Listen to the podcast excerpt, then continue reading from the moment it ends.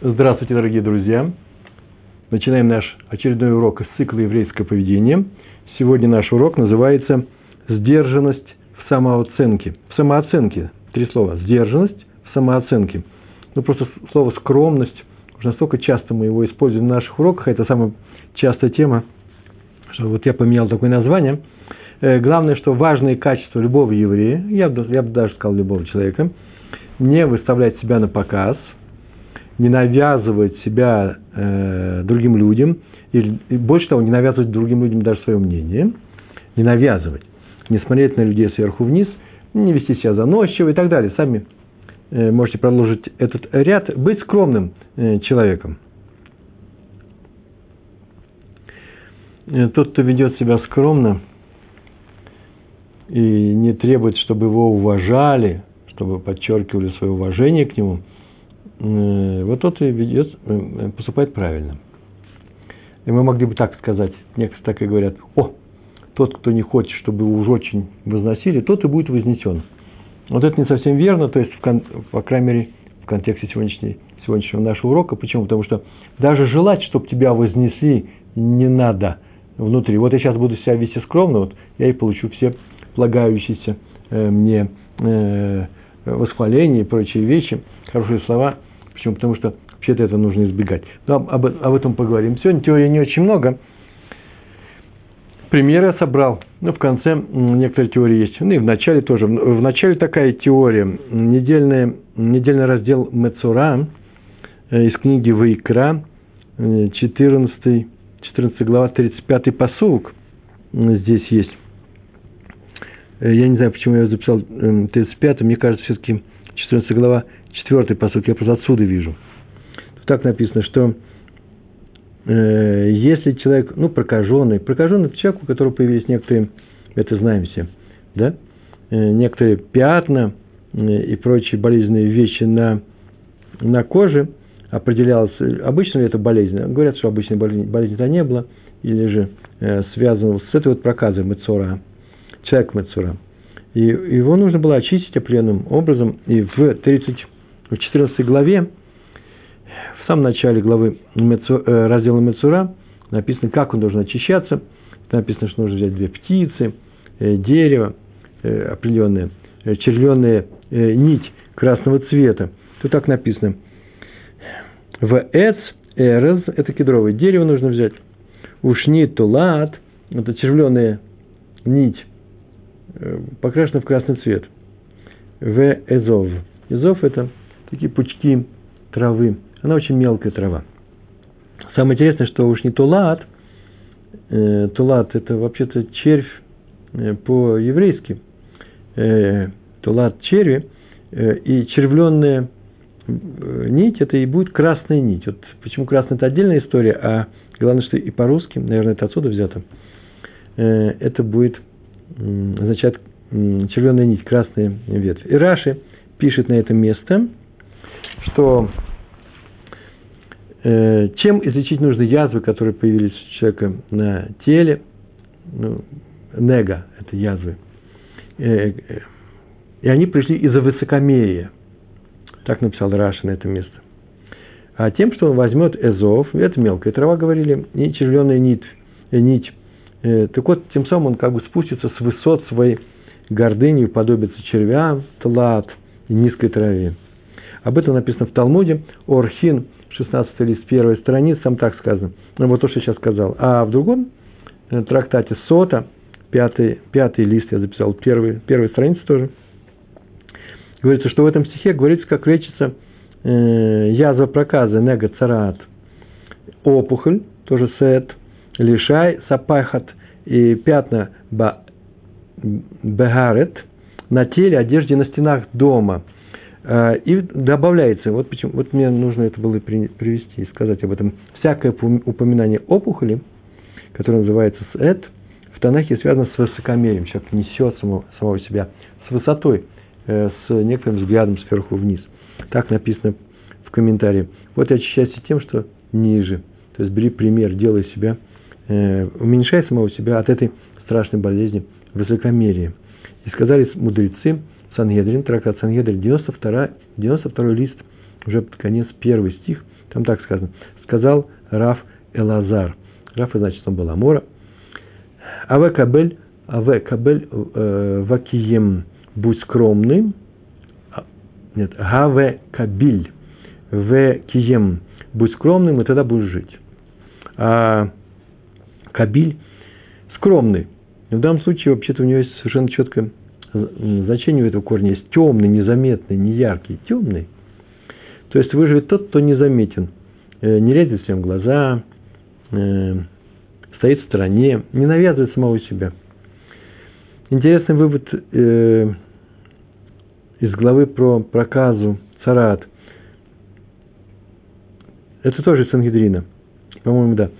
Там так сказано – я смотрит Коэн дом, тут так написано здесь, я смотрит Коэн дом, у человека, который э, болеет от проказы, например, или дом заболел проказой, да, там пятна, у нас смотрит его, и там написано так, вот в трактате Сангрид написано, вот если он его осмотрит и увидал, что есть эти язвы, значит, дом нечистый, тума, это а он считается нечистым. Э, а пока его не осмотрит, он все еще чистый. Тоже очень интересная вещь, да, он уже был до этого э, чистый или нечистый, и Куэн только фиксирует его состояние, статус. Так вот, из, этого стиха в Торе мы, мы видим, что нельзя его не показать Куэну, но становится он нечистым только когда будет обнаружено Куэном. Отсюда есть такая пословица у мудрецов, она приведена тоже в, в Талмуде, будь как дом с закрытыми окнами, будь темным, незаметным. Осветишь будешь освещать все внутри, увидишь язвы. В данном случае это не значит, что нужно жить в темноте, это мое дополнение, или скрывать что-то, не показывать коэнам, всем остальным. Нет. Э, яркий свет в данном случае это не тот свет, который проливается на нас, это тот свет, который человек проливает на других. Смотрите, какой я. Вот этого не надо делать. Это называется закрытие окна. Моя жена где-то, у нее есть лозунг в жизни, э, вот я сейчас его назову, очень она где-то его взяла э, и придерживается его. Вот я не умею его придерживаться.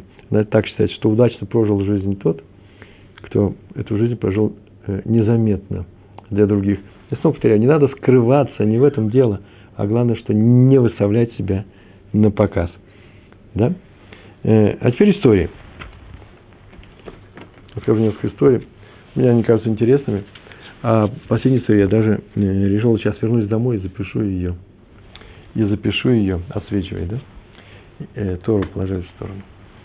И м, запишу ее для Толдот, Блинедер, для Толдот.ру в блоге. Мне показалось интересно. Раби Давид Шлома Гроджинский. Сейчас по истории будет про него. Он был раввином в литовском городе. А тот, кто знает фамилию Гроджинский, прекрасно знает, что звали его не Гроджинский, Грозинский раби Шло, Давид Шлома, звали его Хайм Озер. Так это его папа. Был такой известнейший человек, отличался крайней скромностью. Вот за это все и говорят, что, возможно, именно в силу этого он был вознагражден небом тем, что в его доме, у него в семье его сын э, родился одним из крупнейших раввинов э, последних, последнего времени. Великий мудрец был. Так вот, э, по него рассказывает историю. Однажды утром шел, нет, как сейчас говорят, зацените, да? Посмотрите, какая история интересная. Это ничего же необычного нет. Но эта история прям, прям по человеку, я просто вижу скромного человека. Все, кто знает, знал Ра, Рава Ицхака Зильвера, Зацаль, все отмечают именно эту скромность. Никогда не, не лобуле, да, называется, никогда не торчит, что ли, никогда не э, привлекает к себе внимание. И всю жизнь он так прожил. И, и это у него было настолько естественно – хорошо и что просто удивляешься, просто удивляешься этому. А сейчас я прочитал эту историю, потом подумал, ой, а Раф Исаак Зильбер не боролся ли он за своей гордыней или нет? Посмотрите, в чем эта история. О чем эта история сейчас расскажет.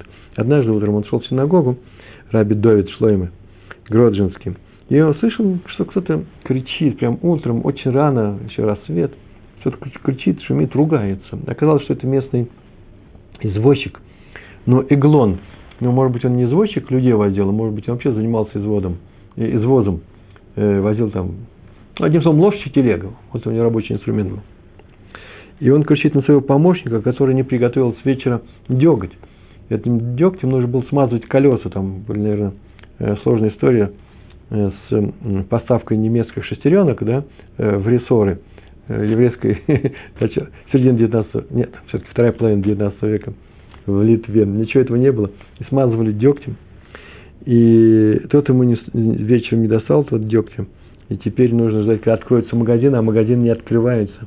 Там в полшестого, в шесть утра. И он потеряет время, выйдет позже. И все это обернется ему убытком. Вот он ругался. Раф подошел к нему и сказал, что ничего страшного, ничего страшного. Сейчас может достать ему деготь. Только нужно дать деньги. И он попросил там, две пруты было написано. Ну, скажем, две копейки, двадцать копеек. Сколько это? Какие-то мел, мелкие деньги. И сейчас он это принесет. Э, но тот сказал, что вообще-то он первый раз видит этого человека, раба, он, оказывается, его не знал, и он не может так, даже такие маленькие деньги дать ему, и поэтому э, ничего не получится. Тогда раб взял, снял с себя шляпу свою равинскую, оставил ему как залог, говорит, вот если верну, сейчас вернусь я за ней. И так они договорились. Он побежал к знакомому своему продавцу, просто знал, что у него это можно быстренько достать, постучал ему рано-рано утром, постучал, тот вышел, тот сказал, что вот он принес деньги, э, ему нужно декать э, баночку. Тот ему дал банку, ведро, сок там. И тот побежал обратно и дал э, этому извозчику, чтобы только не ругался. Все хорошо, он сделал хорошее дело.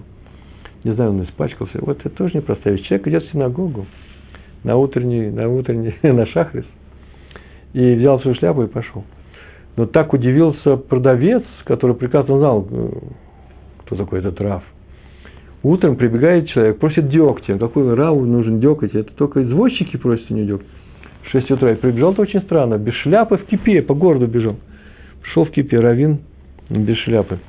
И что он сказал другим людям, те поудивлялись. Так или иначе, очень быстро начали говорить на эту тему. И собралось правление, сели люди, начали с, э, решать вопрос.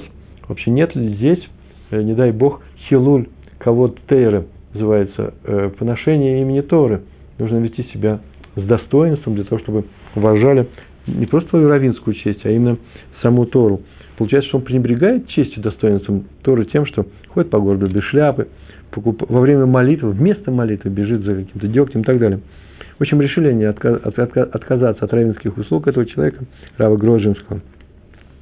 И послали к нему человеку, уважаемого, который, чтобы сообщил об этом решении, тот пришел – и затем долгие разговоры, они сидели, разговаривали, но тот не мог обидеть Рава, и все время говорил ему намеками о том, что э, раввины, э, прямого обвинения он не мог ему предъявить, э, раввины должны себя вести с честью и беспокоиться, э, недопустимо вести себя как амгарец, да, как амгарец, это не, не э, просто вообще не должно быть уважения к Торе и так далее. Рав вздохнул и сказал, да, да, я знаю, это очень плохое качество, гордость, да. Вы правы. Гордость, выдаваемая за честь Торы. Какую фразу он сказал? Сам от нее страдаю. Э, все, вот уже 20 лет всеми силами я вытравливаю из себя, э, но с очень малым успехом. У меня не очень получается.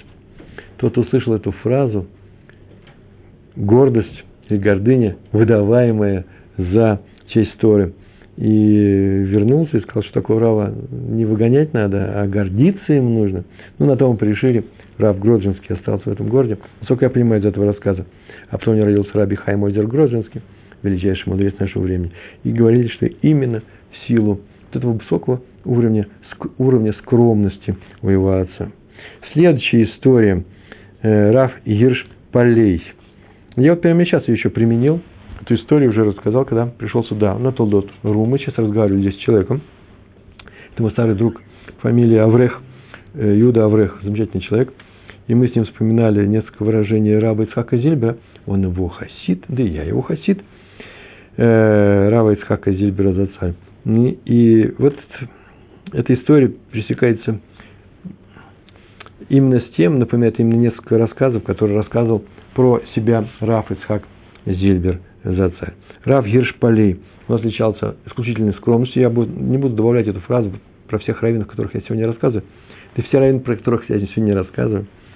Все они отличаются исключительной скромностью. Вообще раввин должен отличаться исключительной скромностью. Только, пожалуйста, я вас очень прошу, это условие нашего урока. Вы помните, да? Если где-то Почему-то мы решили, что наш знакомый раввин не отличается излишней скромностью, только не надо к нему приходить и говорить, а вот мы на уроке Пятигорского были, вы никакой не раввин. Знаете, что не знаю, об этом я не говорил. Я знаю, что раввин должен отличаться, отличаться исключительной скромностью. Но не больше. У нас у меня нет требований, и у вас тоже нет требований ни к кому, кроме как к самому себе. А почему я рассказываю про раввинов, может, с вами не все раввины, я, я полагаю, что не все раввины, тот, кто слушает мой урок, но это чтобы учиться у раввинов, какими должны быть мы. Мы, а не другие. Так вот, он никогда не сидел в президиумах. Так э, Раф Полей себя вел на почетных местах. Он просто активно туда не садился, его нельзя было туда затащить, э, или во главе стола. Я не знаю, что было у него самого дома, там вроде бы он должен сидеть во главе стола. Между прочим, вопрос, что такое глава э, во главе, что такое глава стола. Э, он такой длинный, вот сбоку, два бока и здесь в центре. Вот где глава стола, здесь или здесь, или здесь. Я всегда выбираю здесь, по крайней мере в середине, чтобы не утруждать других людей э, просьбами, дай мне эту бутылку, дай мне этот стакан или дай мне это блюдо как-то вот, меня так научили мои раввины. Но некоторые сидят э, с, э, сбоку. Э, наверное, да. Наверное, это тоже можно назвать главой стола. Он, по крайней мере, не садился там, где он считал, что глава стола. И он всегда говорил Габами Ешива. Габай – это человек, который занимается службой, там внутри распределяет всякие вещи и заку и прочее, а главное, что еще устраивает молитву. Он просил Габаев своей Ешивы чтобы они его поменьше приглашали к чтению Торы, его и прочих руководителей Ешивы.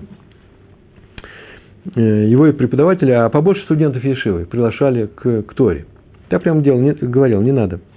И если его вызывали к Торе, он после чего, после молитвы подходил к Габаю и говорил, а не клюм, а не клюм, это называется я никто. Почему мне нужен какой-то особый ковод? А не клюм, это я никто. Почему мне нужна какая-то особая честь по отношению на фоне моих учеников? И даже когда ехали с Ешивы в автобусе, мини-автобус машина, например, на свадьбу одного из учеников, он никогда не садился на, на, на, первом, на переднем сиденье, на почетном, он садился сзади. И когда ему говорили, чтобы он сел, прошел и сел рядом с шофером, мини-автобус, на первом сиденье, он всегда говорил, не делайте из меня, не делайте из меня клоуна. Так он говорил, энзарауй лясот лейцанут мимени. Энзарауй не имеет смысла, не надо – из меня делать э, клоунаду, лицанут. Ученики свидетельствовали, одно из свидетельств было, вот я прочитал, то, по крайней мере, я прочитал в этой книге у Рава Авраама Шермана, главный раввин Тель-Авива у него учился, нынешний главный, да? может быть, какого-то района. По крайней мере, да, три года назад и так было. Что при обсуждении Талмуда Раф Пали на уроке всегда себя вел всего лишь как один Э, из учеников. Не когда он давал урок общий, а когда шло обсуждение с учениками. Он высказывал свое мнение скромно, дождался своей, дождался своей очереди, не спешил э, своим мнением, внимательно, внимательно, это самое главное, послушал всех, очень часто соглашался с ними. То есть вел как один из на равных с ними. И это руководитель, крупный руководитель, э, крупный раввин, руководитель Ешивы. Даже Хавруты он не устанавливал для своих учеников. Поищите сами. Он не мог приказать никому, чтобы они садились это делали. Э, и учились вместе. Это еще не значит, что так и надо поступать, просто так он поступал. Если кто-то делает по-другому, большинство раввинов делают по-другому, это еще не значит, э, что они не правы. У каждого свой способ. Вот сейчас мы рассказываем просто про человека, Раф Ешпалей, э, который именно так поступал. И все это у него происходило естественно, непринужденно. Естественно, видно было даже, что саму свою скромность он не ставит во главу угла – она ему не обременительна. Он живет так. Раби Йосеф Хайм Зоненфельд, главный раввин, раввин Иерусалима в свое время, сто лет назад, и его э, всегда заботило не то, э, что ему не оказывают или не доказывают почетные э, должное почтение, уважение. Вот есть такие люди, которые беспокоятся об этом.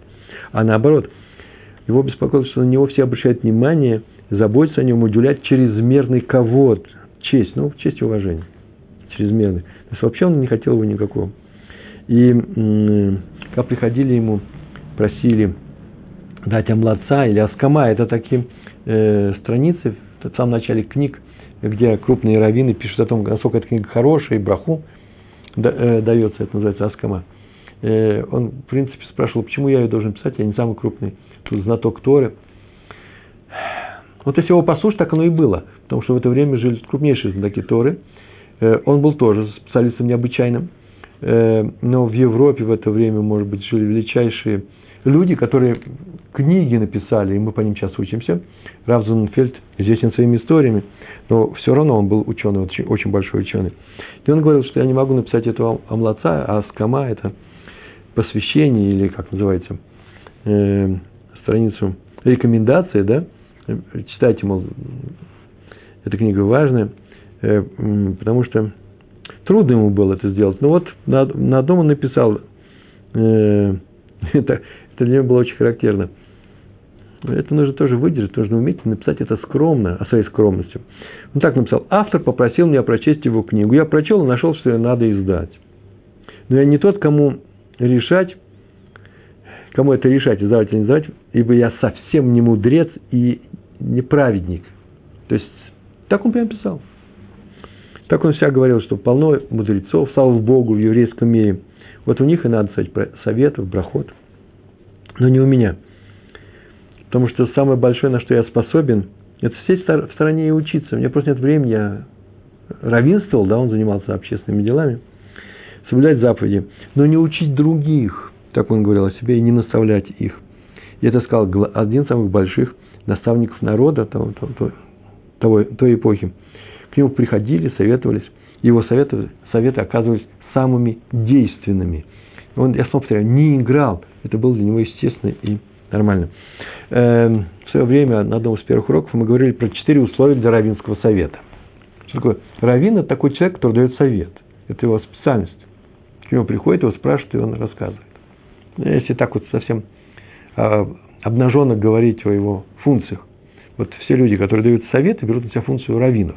Есть люди с активной раввинской составляющей, его никто совет не слушает, не, не спрашивает, но он все равно скажет обязательно, да еще и очень активно, оппозиционно. Так вот, есть четыре условия для равинского совета. Во-первых, он знает, о чем говорит, он специалист крупный, раз. Давая совет, он никого не обижает.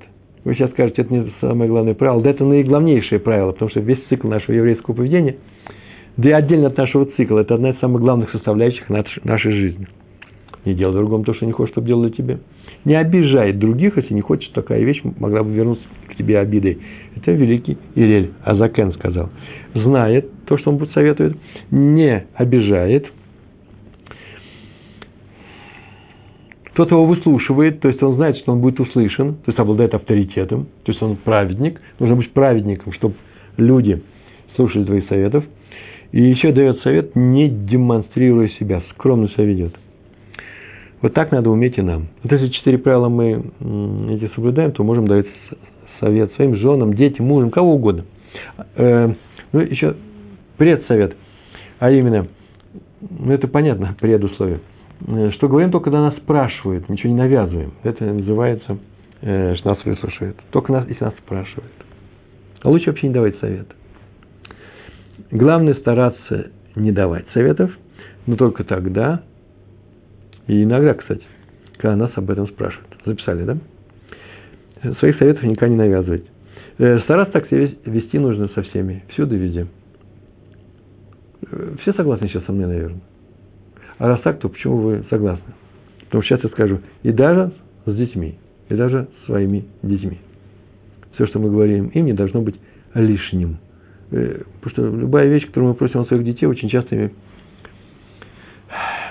ими интерпретируется не как наш совет, а как приказ. Так вот, лучше бы приказов-то не давать, а переводить приказы в, в просьбы, если они нужны. А очень часто, вообще-то, я боюсь, что половина у русскоязычных евреев, половина всего, что они говорят в сторону большинства, больше, чем половина людей, половина их советов своим детям, это на самом деле, можно вообще было бы их опустить. И... А почему это нужно? Потому что детям этим самым внушаем чувство самостоятельности, самоуважения и не дергаем их. Ну ладно, это маленькое отступление, называется воспитание. Вопрос воспитания. Раби строили Янки, Янкев. Яков Фишер, глава Беддина Иерусалима. Одного из Беддинов Иерусалима. Я лично был с ним знаком, я уже рассказывал об этом. И когда я приехал в Израиль, я с ним, это был первый район, с которым я посоветовался, по очень кардинальным для себя вещам, а потом очень часто, поскольку наша Ишива Швуд Ами, она находится в Гиуле, на границе между Гиулой и, э, и Меашарим, э, то я очень часто ходил молиться. Известнейшее место, Штиблах называется, да, Штибл, э, называется Зикрон Яков. Это туда поближе, по улице Елена, поближе к Механе Иуда, такой район, известный, наверное, вам. И очень часто там молился. по всегда было летом, по крайней мере, часа в два часа. Первая Минха, это его – и он приходил, высокий человек, он там молился, и собирался этот миньон. И ни разу в жизни никуда не опоздал, будучи и живя в Израиле. Это очень интересное качество. Повторяю, это вот это содержание этого рассказа. Он ни разу никуда не опаздывал и считал, что опаздывать это проявление чего? Неуважения другим людям. Не просто. Это его проявление высокомерия. Я думаю, что это, может быть, можно и оспорить. Почему? Потому что часто люди не думают о том, что они опаздывают. Какое есть высокомерие? Мол, они, как главы некоторых правительств, да, некоторых государств, они попозже приезжают всегда. Это безом, просто жуткое безобразие.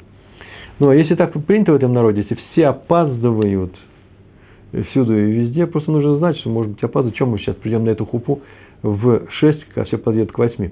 Просто это нужно знать.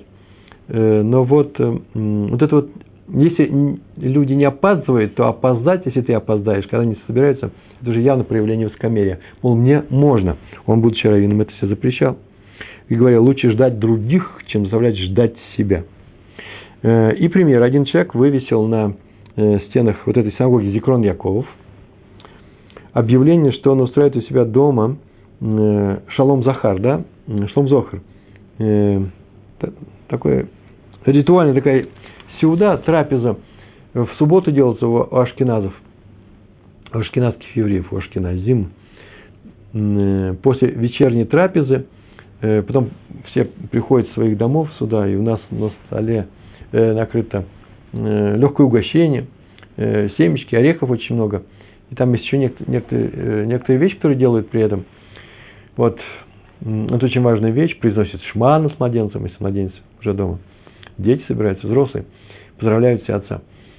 И это делается в первую субботу после рождения ребенка.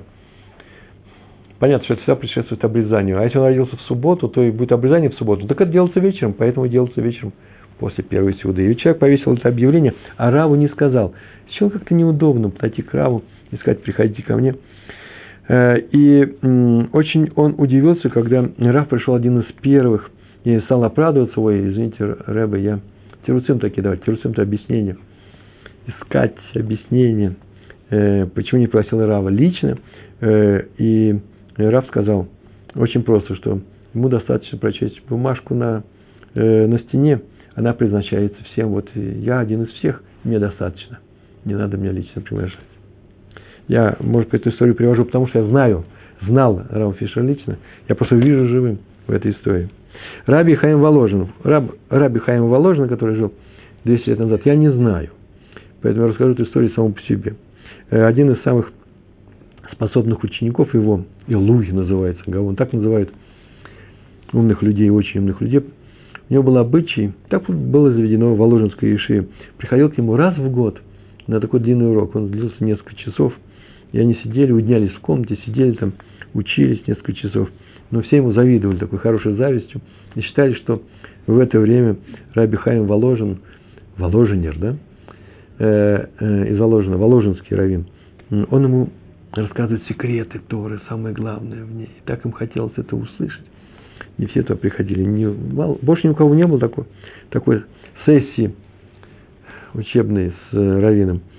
И э, они решили послушать урок и проделать дырочку в стене. Я не думаю, чтобы это нужно их осуждать. Молодые люди, э, хорошие намерения были. Послушать нельзя, конечно, всякого сомнения. Но знают, они знают, что там урок тоже идет. Сделали дырочку в стене и сели, и слушали. Я так вижу просто эту сцену. Я бы так это сделал, если писал сценарий. И э, каждый посмотрел ухо, его оттаскивали в сторону, второй подходил, наверное, очень громко обсуждали, кому нужно ухо представлять. к этому, э, к этой дырочке.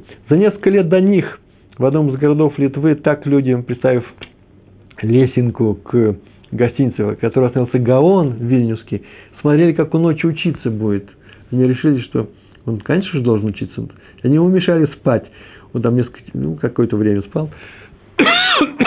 Лесенка у них упала, они снова ее представляли. Не рвались узнать, как нужно жить. Ну, так иначе, здесь они сделали дырочку. И что они услышали? Рав давал урок ученику Талмуда и показал на Тософот. Тософот – это комментарий на Раши, а Раши – это комментарий на Талмуд, а Талмуд – это комментарий на Мишну. И все это на одной странице. И попросил его объяснить. Объясни, пожалуйста, вот этот, этот Тософот. И ученик не смог ему объяснить. Тот ему сам объяснил Равин медленно, тихо, с, интересом. И, и что? И попросил повторить. У того снова ничего не получилось. Вы слушайте мой сейчас, да, мое объяснение? Раф еще дал объяснение третий раз, но ничего не выходит у него. Он заикается, не понимает, что там очень большие главные вещи он упускает. Урок действительно был на самом деле очень трудным.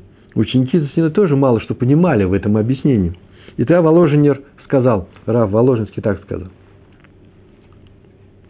Я знаю, что тебе мешает. Ария, ты меня слышишь? Я знаю, что тебе мешает сейчас. Э, это говорит Воложенер своему ученику, не я, я не. Он тебе мешает гордость. А именно, чувство, что вот ты сидишь со мной, все остальные за стенкой, ухо представляет э, к дырочке. А ты со мной сидишь, ты выделен, э, они завидуют тебе. Вот знаешь, что это трудное место, Тософот – это самое трудное место, которое дается только тому человеку, который, кто умеет превозмочь свою гордыню. Проверено, вот это такой Тософот. Чувствует себя не умным, не самым умным раввином, а простым учеником – вот тот, кто увидит, что он простой ученик, тот сможет эти цафот одолеть. Отвлекись от своей гордости. Ученик подумал и сказал, теперь я все сейчас объясню. И объяснил, ответив на все заданные вопросы, которые сопутствовали этому. Такой был экзамен. Экзамен был не на понимание Талмуда, понимание Талмуда, вне всякого сомнения, тоже, а именно на преодоление своей гордости. Тор дается тому, кто отказывается от себя. Что, что это означает? Отказываться от собственного, собственной значимости своей гордости, от своей спеси. И понятно, все говорят, что спесь плоха. Но много ведь, что мы делаем, можно же назвать плохим словом. Очень многие проявляют эту спесь, не надо этого делать. Бешт был тоже один Бешт, зачинатель хасидута, хасидизма, один из самых простых людей, и требовал того же самого от своих учеников, от своих сподвижников. Он ведь имел дело не только с простыми людьми, у него к нему приходили учиться и люди большого уровня, раввины, значительные талмудисты. И он требовал от них, чтобы они были скромными. Что есть требовать? Скромно ли требовать от другого, чтобы он был скромным? Вот Беш это умел делать. И он себя говорил известный стих. Стих мы как ты говорил, по-моему, еще и месяц не прошел с того урока, чуть больше, про скромность, что Всевышний так говорит про гордыню. Гаева, да? Гаава. Или я, или она. Вместе в этом мире мы находиться не можем. И спросили Адмару, Адмуру Исасова, который тоже повторил эту поговорку, ученика Бешта, ближайшего ученика Бешта, почему такая категоричность, или я, или э, гордыня? Э, немного гордости ведь не помешает. Так сказали. С такой, наверное, еврейской интонацией. Он ответил, что есть чистота, есть грязь, не чистота. Теура и тума. Там, где есть теура, Скромность – это качество проявления чистоты. Там нет даже памяти о нечистоте, о гордыне, гордости, э, тума. Да? Там нету. Чистота может быть только там, где нет грязи, где нет нечистоты. В то время как грязь, нечистота, прекрасно себя чувствует в любом месте, даже в чистом. Мне хорошо там. Просто место перестает быть чистым. И это означает, что человеку нужно сделать большие, великие усилия для того, чтобы очиститься – от грязи и от собственной грязи, от собственного умиления самим собой, от собственной любви, от уважения к самому себе, э, очиститься э, от гордыни. Но гордыня в том-то дело, что залезает в каждую щелочку, как грязь. На самом деле, ведь ложка дегтя не остается ложкой дегтя в бочке меда, она тут же расширяется. Сложите ложку меда, и никакой сладости не почувствуется в этом дегте. Мы сегодня говорили урок про дегть, да? Сейчас у нас урок про, про мед. А дегть моментально завоюет любое место, любое место достигнет как, э, которого он, он может достичь. Между прочим, вот Тор ведь уподобляется э, воде. Так вот, чистота – это и есть скромность, это есть Тора. А нечистота, она надевает одежды скромности. А именно, она старается быть как Тора, проникает везде и всюду. Она старается быть водой. А раз так, то от нее очень трудно отказаться. И спасает поэтому один подход. Или я, или она. Не может быть немножко я, немножко она. Или много меня, и немножко она. Ложка э, э, э, не гордости очень плоха. Вот прям так и спрашивают. Иногда гордость любит маскироваться под показушную под, да, скромность. Отказывать от каких-либо преимуществ. А иногда настоящая скромность с благодарностью принимает возможность преимущества. Скромно садясь во главе стола. Про последнее не знаю. Это отдельная тема. У меня есть несколько возражений. Есть. А то, что э, нескромность бывает, сейчас мы на эту тему прямо говорили, да, надевает одежду скромности настоящей, и глаза человек потупит, и будет себя вести скромно, а сам думает, ну когда же меня кто то вызовут, а когда на меня обратят внимание, и так далее. Откуда я это знаю? Да потому что если не обратили на него внимание, он чувствует себя ущемленным, а не обиженным. Э, настоящая скромность с благодарностью принимает возможность преимущества. Вот это я не знаю, снова я не знаю. С благодарностью точно – если тебя сажают во главе стола, и ты знаешь, что уже деваться некуда, мы говорили об этом на прошлом уроке про скромность, что иногда нужно разрешить людям провести себя на карете, как говорили, да, адморы. Ну, они по-другому не могут, но мы при этом-то понимаем, что мы, э, кто мы такие, а мы им с благодарностью, да, мы им скажем за это спасибо. Да? Рабзеев с Украины. Раби Хель Мейер из Островец рассказал, как он собирал сдаку э, для нищих на рынке, э, для нищих, для бедных людей. Он ходил на рынок, ярмарка была там, еит, и собирал сдаку. А он в это время был вдовцом, и он рассказывал о том, вот такой был период, когда он был без жены, что это для него было новое такое ощущение, новый такой опыт, не сайон. И он туда ходил, и он рассказывал, вообще два состояния бывает. Приятный день, солнышко светит, вся округа приехала на рынок, много крестьян приехали с товарами, ну, с продуктами. Э, торговцы лавки свои открыли, э, продавцы, а торговцы покупают сейчас, скупают оптом э, продукцию, чтобы отвезти в город в этих крестьян.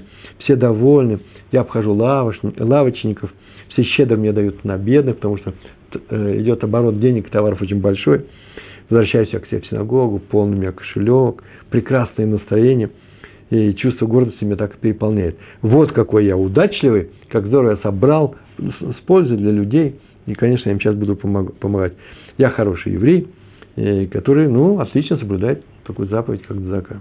Это не очень хороший день из-за моей гордости. Плохой день. Так говорил Рахмейр, Хельмейр из Островицы. А теперь вторая ситуация. Дождь, дождь, э, дождь ветер, слякоть. Ну, ярмарку никто не отменяет, рыночный день. На рынке все-таки мало народу, все хмуры, дела идут плохо, э, все ждут, как, ну, чего ждать, не привезли, много товаров, э, лавки почти пустые стоят, никакого заработку торговцев, продавцов э, в лавках, собрал, собирать почти нечего, и возвращаясь с почти пустым э, кошельком. Но вот это хороший день. Почему? Ибо, как он написал, змея, так и рассказывал, змея гордости во мне не шевелится. Вот чего он боялся. Ну, деньги, которые он соберет, все равно он соберет, им уже отмерено на небе, каждому достанется то, что уже положено. Все начинается с Рожа Шана, только мы что сейчас делаем? Делаем свой иштадлус, усилия, да? Стараемся помочь Всевышнему э, донести его помощь до людей. Но на самом деле вот гордость – это плохой день, а без гордости хороший. Раби Хискель Левинштейн из Ешивы Мир – о нем рассказывал его ученик, э, что пришел однажды ночью, этот ученик в Ешиву мир, перед самым рассветом так получилось, стояла холодная зима, холодина, холодно. И в Ешиве кто-то разжигает печь. И он посмотрел, ой, а это сам Раф Левинштейн. И он побежал к нему, побежал к нему предложить ему свою помощь. Тут отказываться стал, нет, нет, я не, я не согласен и не согласился. Чего он испугался? Говорит, если я приму твою помощь, во мне появится чувство важности. Вот, мол, я такой важный, что мне помогают. Я перед Песохом посетил Рава Шмуэля Ойербаха, и был я у него по серьезному делу, я, по-моему, даже об этом написал в своем блоге. И мы с ним разговаривали, и он сказал, что вещь такая важная, что я должен пойти к нему домой. Он живет недалеко от Ешивы, называется Гагра, это в центре Иерусалима. И было очень много народу, и все шли с ним, там метров 200 до его дома, и он держал меня практически за руку. Не за меня, не за моей важности, а из-за дела, которое мы должны были решать. А потом мы вошли, а все остались стоять в очереди. Мне так было неудобно, там чуть ли не час провели по моему делу. Но самое интересное, что когда мы вошли, он начал снимать пальто, я подбежал к нему сзади, взять пальто, перехватить, потому что неудобно. Человек старый. И вдруг на меня просто зашикали и сказали, нет, нет, там было несколько его э, помощников, студенты молодые. Сказали, нет, нет, Раф это не любит, он не любит, когда ему помогают снимать пальто. Не потому, что, снова говорю, такой он гордый, а наоборот, чтобы, как сейчас оказалось, так объяснил Раф Линштейн, о том, что при этом человек испытывает чувство важности, вот мне помогают. Мне сейчас э, служит. Э, Раби Исхак Айзек из Жидячего. Есть такой город, он автор книги Васетоев.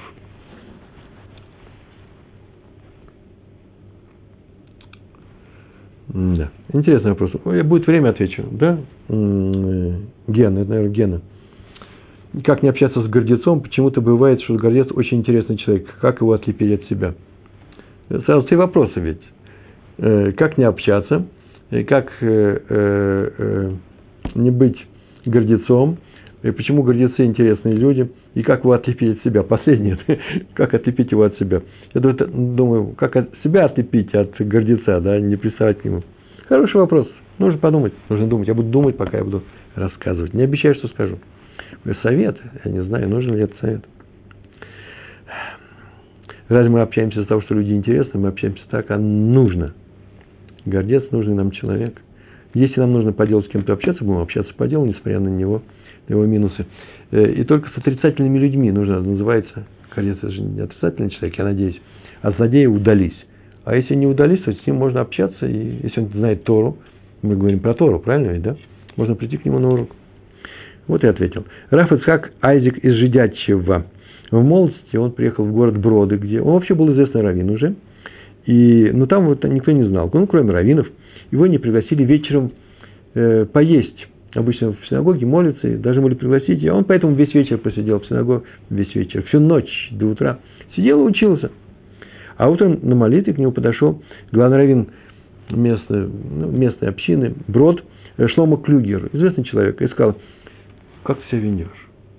Ну, это я придумал, так он не говорил, это жестко. Ну, так он, написан, так он сказал. Разве не написано в Талмуде, что если мудрец оказался в городе, и его никто не знает, они его не узнали, он обязан назвать себя, сказать, что он мудрец Торы, чтобы о нем побеспокоились, накормили, чтобы он мог учиться. Ну, я так добавлю от себя, на голодный желудок труднее учиться, а ты обязан учиться, ты мудрец Торы. Сейчас отвечаешь за весь еврейский народ – Поэтому не стесняйся. Нельзя. Есть вещи, когда нельзя стесняться. Так он ему сказал. А он ответил, ну это так, это правда. Если бы я был в обычном городе, я обязательно, обязательно бы так сделал. Но как я могу сказать, что я мудрец Торы, где? В городе Броды, который ставим своими мудрецами. Узная они обо мне, устроили бы они мне экзамен, хорош бы я был бы, если бы я провалил этот экзамен. А есть другой вариант.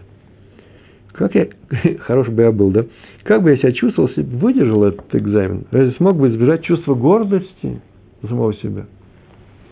Такая история. И у меня по этому поводу вот целая страница текста.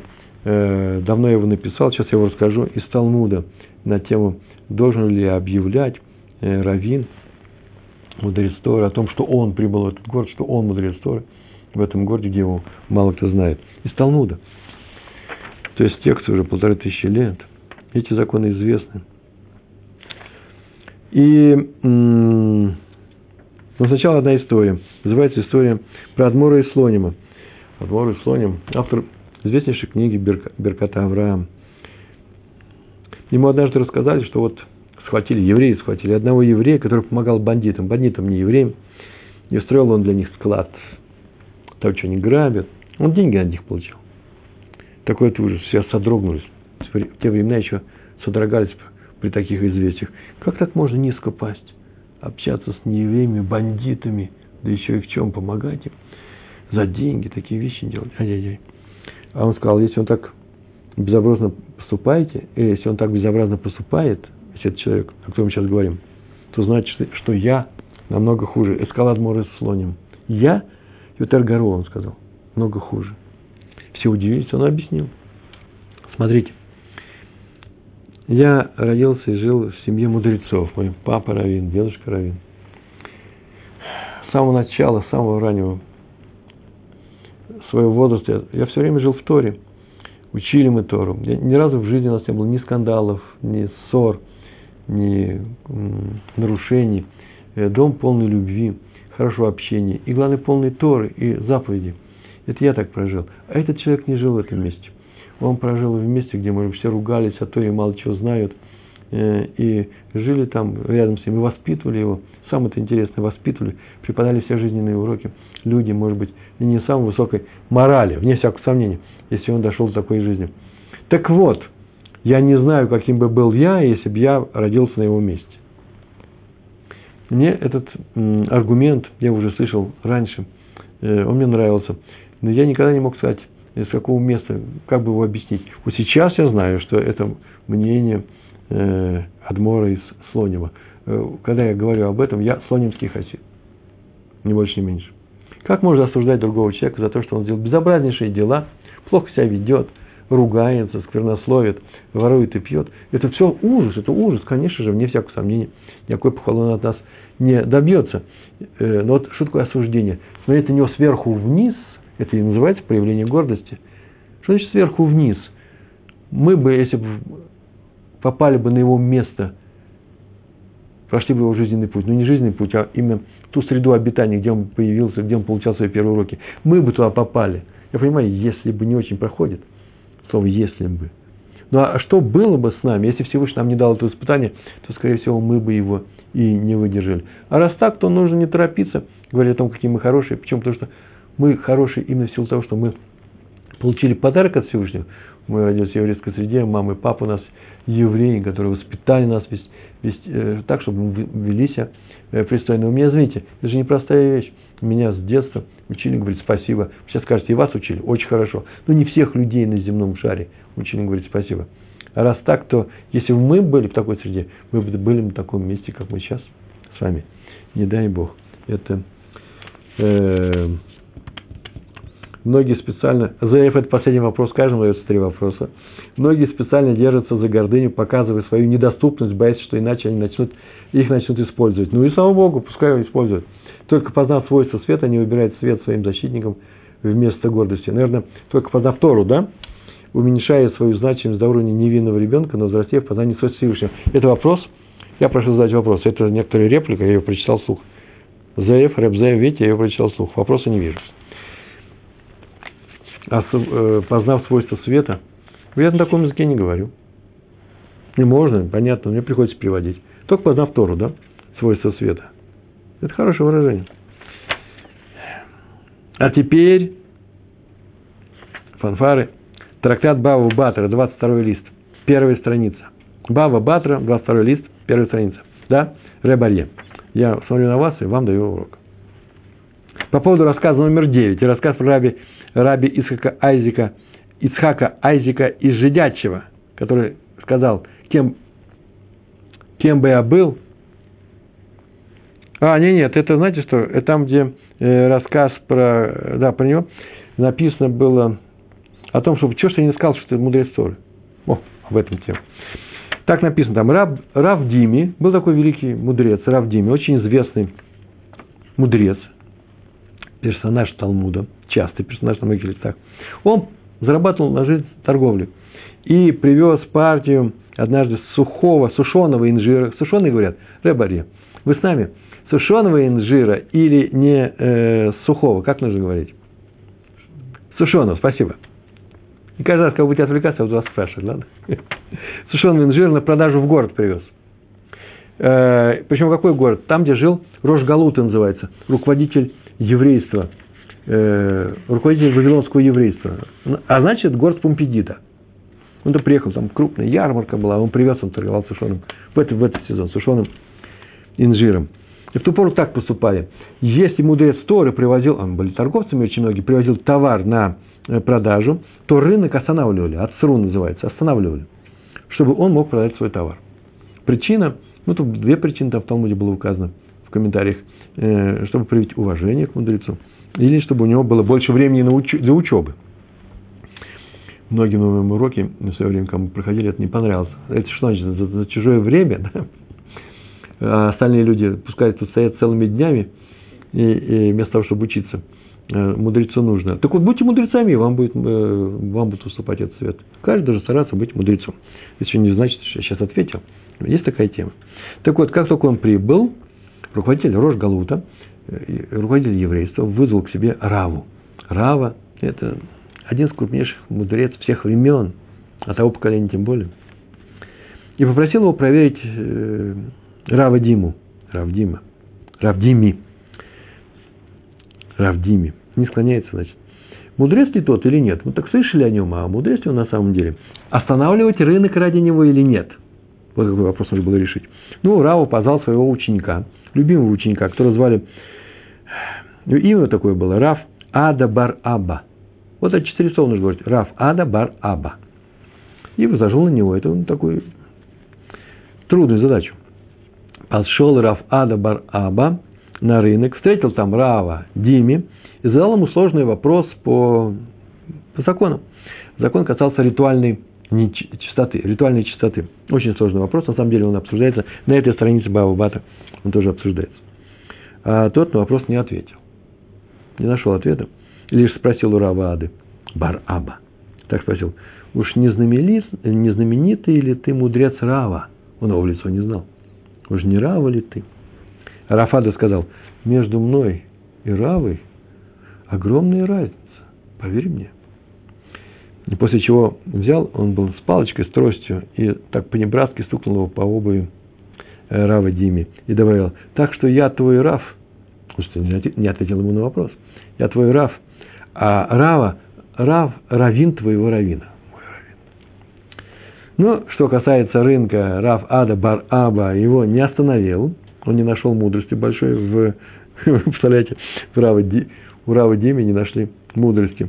Да это один из самых мудрейших людей той эпохи.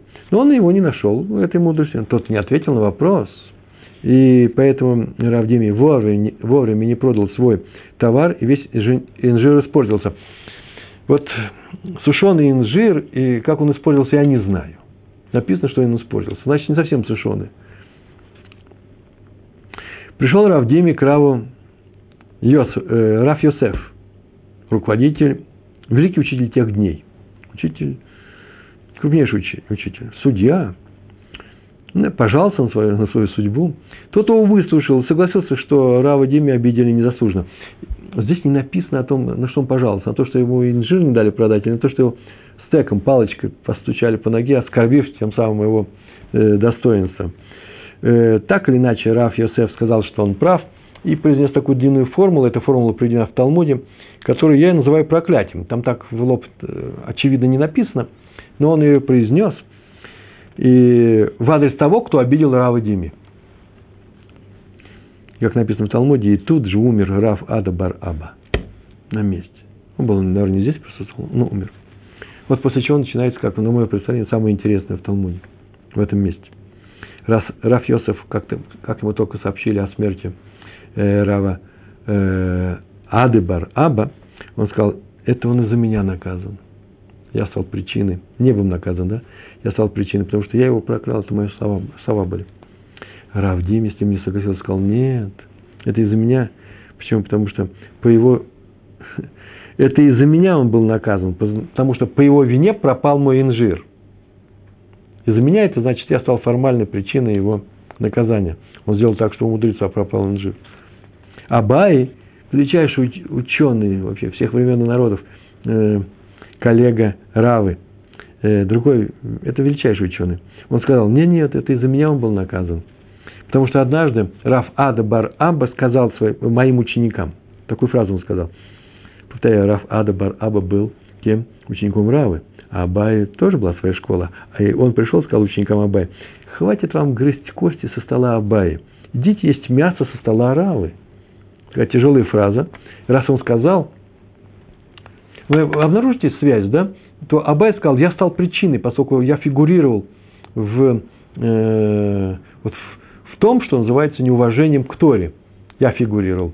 Не будь меня, или не приведи меня, и он бы, может быть, не был наказан. А наказан был из этой фразы.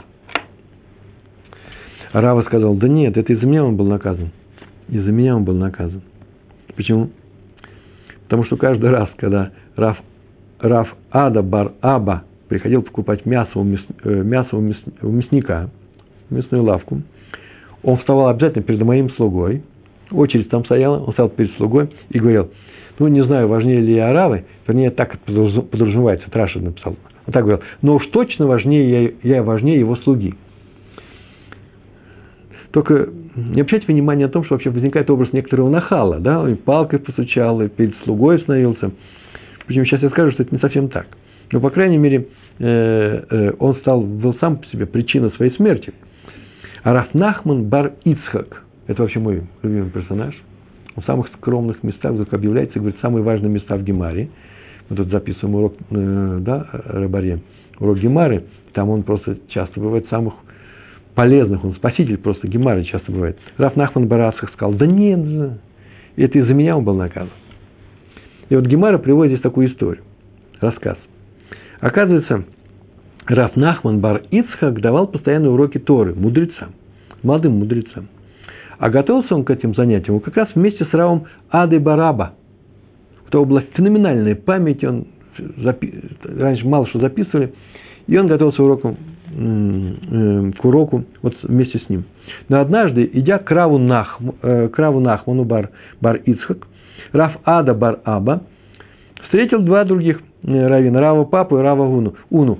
Вы еще не путаетесь в именах, нет? Все нормально. Он их встретил. Они, оказывается, на предыдущем уроке не были, Раф Нахмана Барыцхака, и спросили, о чем был урок. И тот остановился и начал его пересказывать. У него была феноменальная память, он весь урок пересказал. Я позвал к Равнахману. Пришли ученики на урок Равнахмана Барыцхак.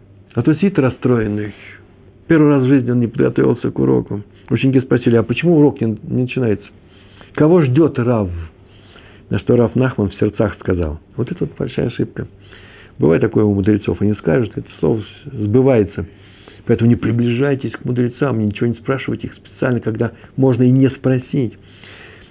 Чего ждет Раф? Его спросили. Он сказал, сижу и жду, когда принесут на носилках, на, как называется, погребальных носилках Рава Аду. Вот он не пришел ко мне, такой расстроенный. Как он это сказал?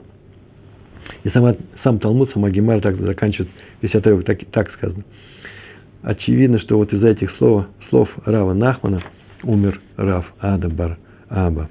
Вся история, все. Сидят мудрецы. Это немножко не наша тема, но просто заодно. Тут вообще много же и про город здесь говорится. Сидят мудрецы, и после смерти одного из них реально и очень печально обсуждает, кто послужил причиной смерти Рав, а, Рав Ады. Он-то умер по собственной вине. Не надо было стучать тростью по, э, по обуви мудреца. Это вообще считается жутким преступлением взять и обидеть человека, э, близкого к Торе. Даже если ты сам мудрец. Заодно это он должен был понести наказание. Но формально для исполнения приговора небес ну, должно было быть какая-то э, должно быть, было быть, быть какое-то действие одного из учителей, имена которых приведены были здесь. Вот тут вся мораль. Эта мораль в этом заключается. Надо всегда вести себя таким образом, чтобы ты даже формально не стал причиной чужого наказания. То есть шел человек, споткнулся, и теперь несет наказание за, за то, что он споткнулся, ошибся. Но если он споткнулся именно от тебя, если он споткнулся от тебя, то это уже очень-очень плохо, для тебя плохо. Иди и спрашивай у молитвах Творца, почему он сделал тебя, избрал в качестве инструмента для наказания преступника. Об этой причине сказано между чем мы говорим за пасхальным седром, да, во время, во время Песаха, э, во время седра, отливаем из бокала 10 капель э, и переживаем, говорим о египетских казнях. Тем самым как бы отмечаем, что мы печа, печалуемся, печалимся э, из-за того, что стали причиной гибели фараона и его войска. Поэтому понятно, что это какая-то часть наказания в этом есть. Вывод. Первое. Я не хочу быть преступником. Никогда. Стараюсь. И рад Шамаем называется. Вторая вещь. Не хочу быть невольным сообщником преступника. Не дай Бог. И третье. Не хочу быть даже формальной причиной для наказания преступника. Кстати, между прочим, мой хидуш, я его еще нигде не писал, может быть, завтра напишу. Новость на это. Ой, такая гордость, да? Нескромность. Неважно. Э, некоторые открытия. Э, почему Рав Дими не смог ответить на вопрос Рава Ады? Он его спросил там, вообще-то не очень приятная вещь, про чистоту. Посмотрите сами на 22 листе. Э, Бава Батри, страница первая. Это такая непростая вещь. И когда он его спросил, он сказал, уж не Рава ли ты? Откуда следует, что он был настолько возмущен таким наглым наглым вопросом, там разговор идет про сана, что ответил, если бы ты был Рава, я бы тебе ответил, но ведь ты не Рава. Так он ответил, он все знал. И еще, вообще-то не составляется досье на Рава Аду Бараба. Он был совсем другим человеком, а именно, его любил Рава. Он был феноменальной памяти человек. Помните, ведь он же опоздал на Рава, ну, урок Рава Нахмана понимая, что он рискует жизнью, что он сейчас скажет из-за этого опоздания, не подготовится к уроку. И все равно он остался и объяснял Раву Папе и Рави Уну, э, Рави Уне э, урок, который там был вчера. Он всегда был отзыв, отзывчив на чужие просьбы. Это был э, феноменальный доброты человек.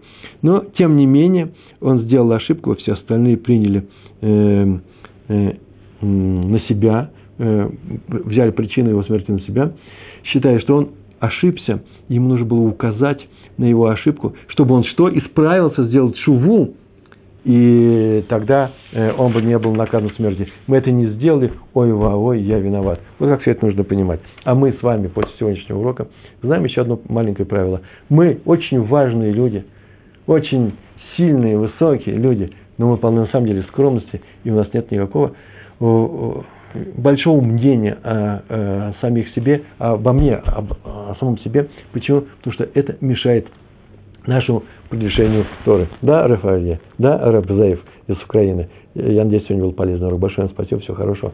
Шалом, шалом.